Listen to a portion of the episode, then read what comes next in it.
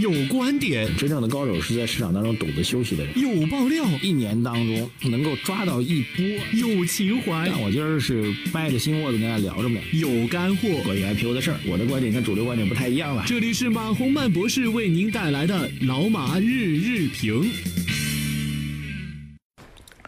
呃，各位老马日评的听众朋友们，大家早上好。二零一八年的七月二十五号星期三啊，今天一开场呢，两件小事儿跟大家通报一下啊。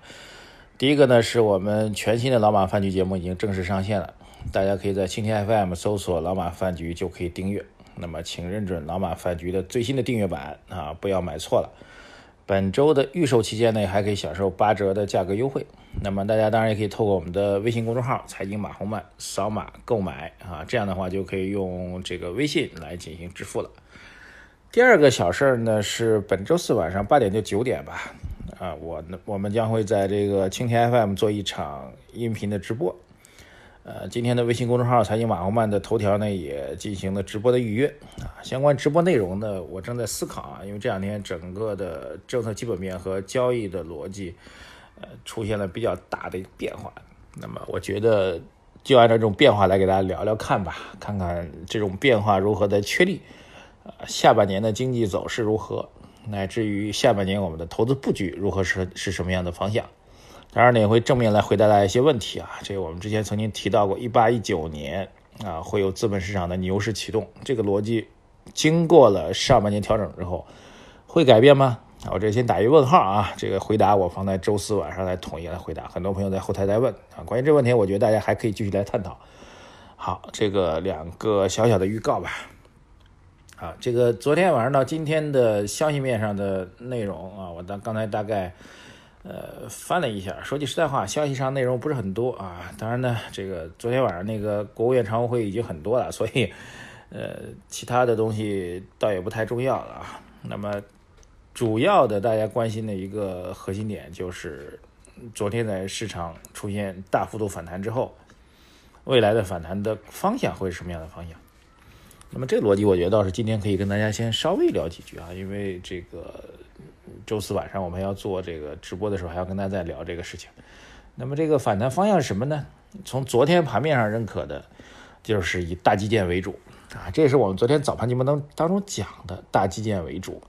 呃，这个中字头的建筑的啊板块直接涨停板，然后水泥这个涨停，其他的这个钢铁啊什么的周期板块全线上涨，这就跟大基建有关系。那么。会不会依然是这样的逻辑呢？说句实在话啊，我在方向上先打一个问号，因为这一轮调整，哎，就先不说这轮调整，先说过去怎么调整。就过去遇到这个所谓经济下行压力的时候，我们一般就是三板斧，哪三板斧呢？第一板就是货币放水啊，这个第二板就是基建启动，哎，就是我们昨天说铁公鸡。啊，但是我们这个的文字当中还把这铁公鸡的鸡字给打错了啊！这个鸡呢是基建的基，就铁路、公路和基础设施建设。铁路就是在前些年就是特指的是高铁啊，公路呢特指就是高速公路，基础设施建设就是包括各种各样的基础设施建设啊，呃，一般指的是地方上的。那铁路跟公路是属于跨省的、跨跨一些领域当中的。基础设施一般是具体的某个城市啊，这个基础设施一般是最近这些年是以地铁项目啊，包括棚改项目为主，所以第二块呢就是基础设施建设，第三块房地产启动啊。为什么叫房地产启动呢？就各位可以看一下啊，房地产启动大概有几次？零八年，呃，这个其实这三招吧，三板斧都是有几次。零八年呃，九八年是第一次啊，九八年这个。是中国房地产商品化改革的起始之年元年，对。然后九八年之后，大家看到这个零八年啊，还有一次。然后最近一次是在一四年，一四年下半年经济下行压力比较大，然后一波这个三板斧一抡啊，一五年还整出来一个伪牛市啊，这个。然后到了一五年下半年又撑不住啊，然后一五年下半年房地产又又顶了一把，顶的是三四线城市的房地产去库存。啊，一直顶到一六年的国庆节，房地产政策转向，就大体上都是这三板斧。那么这次的这个政策呢，我们觉得三板斧都会有点变化啊，这是我们要探讨的啊。第一个，货币政策不会放水啊。这个在国务院常会议当中，在转向的会议当中就已经讲了，货币政策不会大水漫灌，啊就点了就点了这词儿。这我也我也认可。我们货币政策现在总体上来讲是在去杠杆的大的政策结构当中，但去杠杆搞两年多了，你不能说不去就不去了，从不去杠杆变成加杠杆，这逻辑是不通的。最多从去杠杆变成稳杠杆。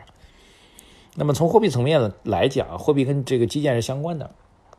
那么基建大规模启动的难度就比较大。如果货币政策不选择放水的话，为什么说呢？因为货基建就需要钱。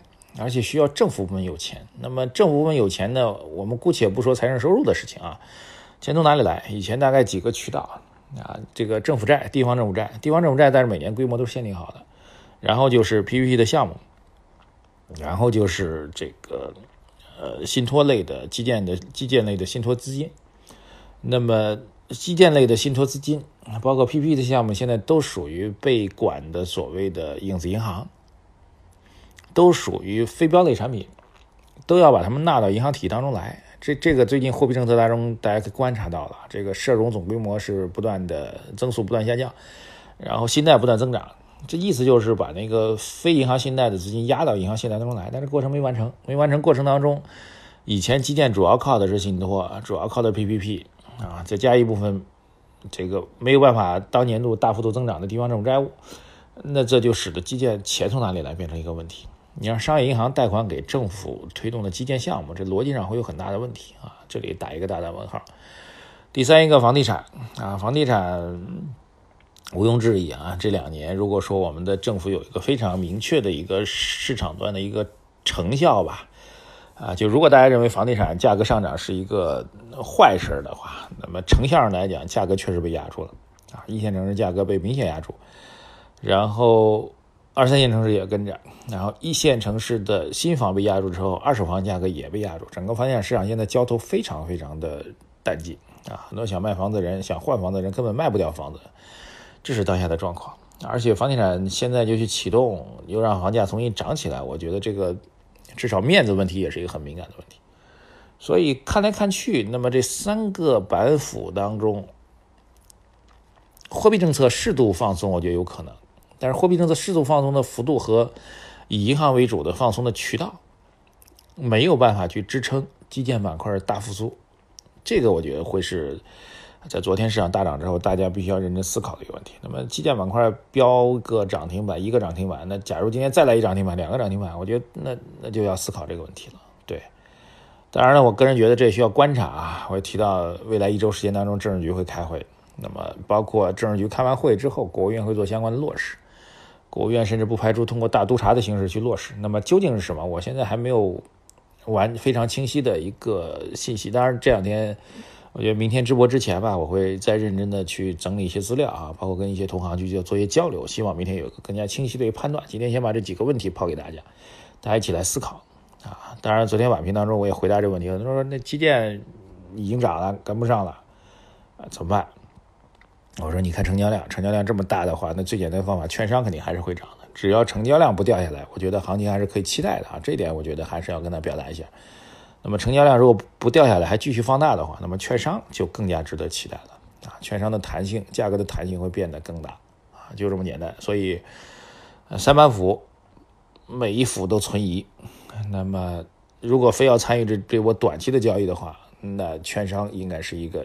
相相对比较明确的一个投资方向，好吧，先聊到这里啊，两点关注啊，这个我们新一季浪漫饭局啊，干货更多，内幕更多啊，这个点评更多啊，大家多多的关注和支持吧。另外，明天晚上八点钟到九点钟的直播，我们见，再见。